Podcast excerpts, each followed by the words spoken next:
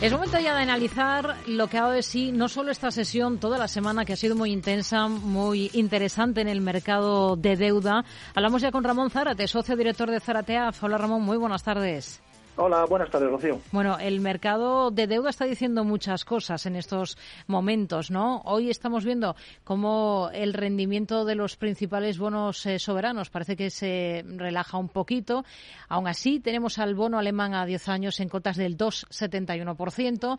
También tenemos al español en el 3,74% y el estadounidense al mismo plazo en el 4%. Efectivamente, ya apuntamos la semana pasada que veríamos el 4% y por encima en el bono americano, lo cual pone, la, pone el horizonte eh, complicado al resto de emisores públicos, ¿no? Pero bueno, lo más irrelevante desde nuestro óptico esta semana em, es que se han movido de forma diferente y lo lleva haciendo así en el pasado, pero con más con más intensidad esta semana y se va más remarcando lo que está cotizando el mercado de tipos de interés, es decir, aquella no, no en la que intervienen pues, fundamentalmente entidades, cómo se prestan los tipos de interés o cómo se prestaría en diferentes periodos eh, las entidades financieras, que se ha aumentado todavía mucho más, eh, se ha puesto mucho más negativa las curvas, concretamente el dólar se ha puesto en 120 máximos históricos y en el euro se ha puesto en 55 puntos básicos, también máximos que habíamos visto jamás. Todo lo contrario que sucede eh, con, con, los, con, con, los, tipos de interés o las curvas de los emisores, en este caso emisores públicos, que se están poniendo cada vez más planas. Es decir, hay serios problemas para colocar papel a largo plazo. Y cuando vamos a largo plazo es a más de 30 años. Es decir, hmm. se está descontando que de alguna manera, es decir, no hay una parte que no hay proyectos que quieran financiar a largo plazo, salvo los emisores públicos, y por otra parte que no hay inversores a largo plazo porque esperan que tengan que subir los tipos de interés, con lo cual no quieren comprar hasta que lleguen a un cierto nivel, ¿no? eh, las resumidas cuentas es que no es tan relevante ahora mirar los tipos de la deuda en el 10 años, sino cómo están en el 30 años y cómo están en el 2 años. Y si vemos, Rocío, cómo están ahora mismo en el 30 años, tenemos bonos a 30 años en dólares en deuda pública al 4%, pero es que tenemos por encima del 4% deuda española. Con lo cual empezamos a ver que la alternativa puede ser más interesante empezar a comprar ya deuda española con vencimientos más allá de 10 años, ¿no? Pero sobre todo es súper interesante lo que se ha crecido la tasa de interés o la rentabilidad que dan los bonos a corto plazo. Cuando hablamos a corto plazo hmm. son a dos años. Y ahora podemos ver en pantallas el bono americano a dos años está al 4,86. El bono alemán a dos años está al 3,20. El bono español a dos años está al 3,34 y el bono italiano a dos años está al 3,787. Con lo cual, yo creo que estamos fijando eh, la atención en, lo que no es interesante ahora mismo. Yo creo que la clave está en cómo están las curvas de bonos ahora mismo en 10 años, en 2 años y en 30 años. Porque ese diferencial se tiene que ir ajustando y se está ajustando. Que querrá decir que en algún momento dado, decir, no van a bajar los tipos tan rápido como estaba descontando el mercado y las curvas tienen que estar mucho más planas. Con lo cual, nuestra recomendación de meses pasados de seguir comprando curva y aplanamiento de la curva parece la más aceptada. Hablando de deuda española, eh, hoy hemos sabido que la agencia de calificación eh, SIP estima que en un escenario de tipos de interés al alza, como el actual, las comunidades autónomas españolas pueden verse sometidas a una mayor presión presupuestaria, dados los altos niveles de déficit y de deuda. Detalles, Alejandra Moya. Pese a ello, la calificadora destaca que en la actualidad aún se ven beneficiadas por costes medios de financiación muy bajos, resultado de años de bajos tipos de interés en la zona euro.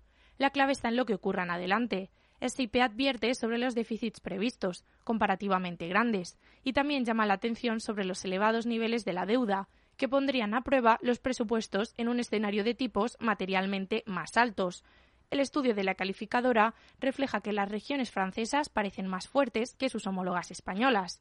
Y hay varias razones para ello unos niveles de deuda mucho más bajos, un vencimiento medio de la deuda más largo, un coste medio de la deuda más bajo y una proyección de déficits mucho menores. Aún así, SIP avisa de que las regiones francesas están comparativamente menos protegidas, debido a su dependencia de la deuda a tipo fijo.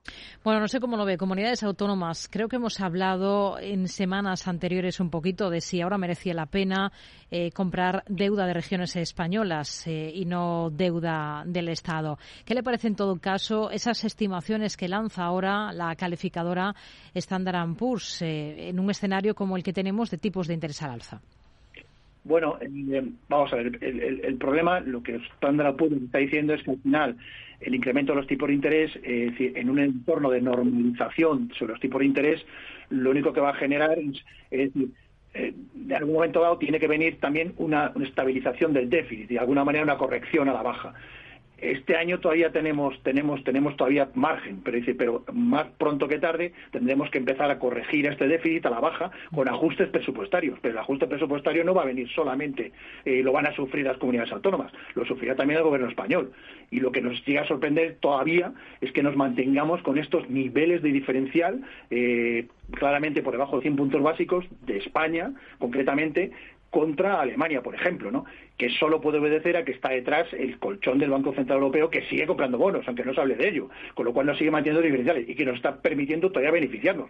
Pero si no hacemos reformas estructurales o hacemos algo para atajar el déficit, habrá que reducirlo. Y esto quiere decir que básicamente va a empeorar los ratings, pero tanto de no es tanto un tema de presupuesto, es un tema de rating.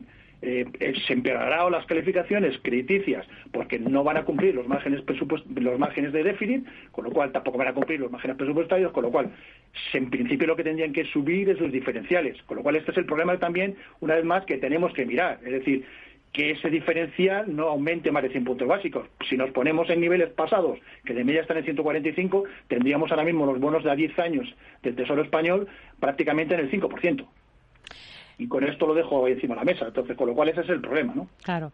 Reino Unido, en los mercados crediticios del país ahora mismo están observando cómo los diferenciales de los bonos han vuelto a los niveles anteriores a, esa carrera de Liz como primera ministra, con todos los problemas eh, que, que ello deparó. ¿Con qué ojos mira a la deuda soberana de Reino Unido justo ahora? Pues con la estructura, nosotros siempre que analizamos o, miramos para entrar o recomendar eh, renta fija, lo hacemos con tres, con tres, con tres, con tres paradigmas o con tres visiones. Una, siempre lo decimos, ¿quién es el emisor? En este caso estamos hablando de Inglaterra. En principio, buen emisor. En principio tiene capacidad de pago. Eh, segundo, tipo de interés que paga. Y si miramos la curva actualmente, en el, en el que estamos mirando en el de la libra, el 10 años paga 3,88, el 30 años paga 4,26 y el corto plazo, el 2 años, 3,71. Con lo cual parece, desde la óptica, que el 30 años parece que está buen, con buena tasa de tipo de interés, o sea, 4,26. De hecho, está por encima de las tasas americanas. Con lo cual, desde esta óptica nos interesa. Y luego, desde, eh, eh, desde la es decir, con lo cual, desde el tipo de cambio, que es la tercera de las variables, a cómo está el tipo de cambio ahora mismo contra el, contra el euro, 0,88, parece interesante. Es decir, la debilidad de la libra ahora mismo parece interesante. Con lo cual, si concentramos eh, la inversión en los plazos largos, más allá de 10 años, y con el tipo de cambio actual, parece interesante. De hecho, en la, última, la crisis anterior, entramos precisamente en, estas, en este tipo de, en este periodo y con estas rentabilidades y con estas, más o menos, con estos tipos de cambio.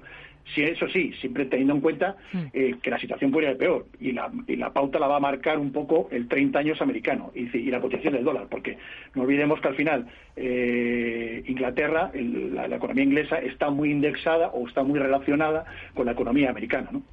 Pues nos quedamos con este análisis de todo esto interesante que está dando de sí el mercado de deuda. Es donde tenemos que estar poniendo mucho el foco últimamente. Ramón Zárate, socio director de Zárate AF. Gracias. Muy buenas tardes. Buenas tardes, Rocío.